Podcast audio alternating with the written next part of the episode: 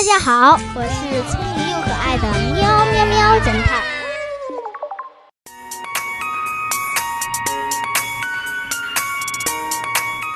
尺寸刚好的轮胎。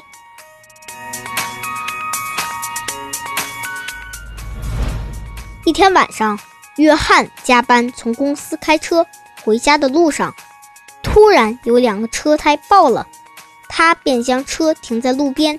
准备打电话求助，突然从后面上来四个蒙面男子，抢劫了他身上、车上所有值钱的东西，包括他的手机。约翰踉踉跄跄地走到一英里外的一户人家，向房主求助：“先生，你好，我刚才遭遇了抢劫，能否麻烦您帮我报警？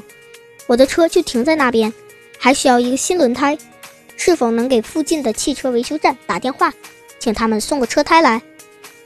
善良的房主立刻帮他办好了这两件事。不一会儿，警察到了，同时维修站的工作人员送来了新车胎，并将新车胎和备胎安装好了。最后，约翰建议警察抓捕刚刚帮助他的房主。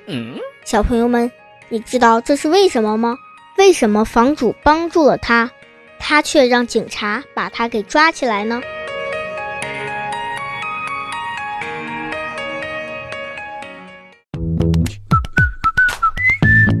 现在是答案时间。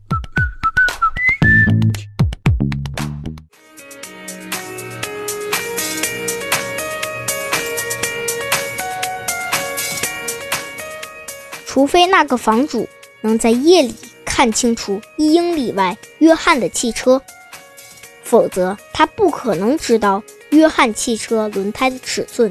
所以，房主肯定是抢劫约翰的那些人中的其中一个人。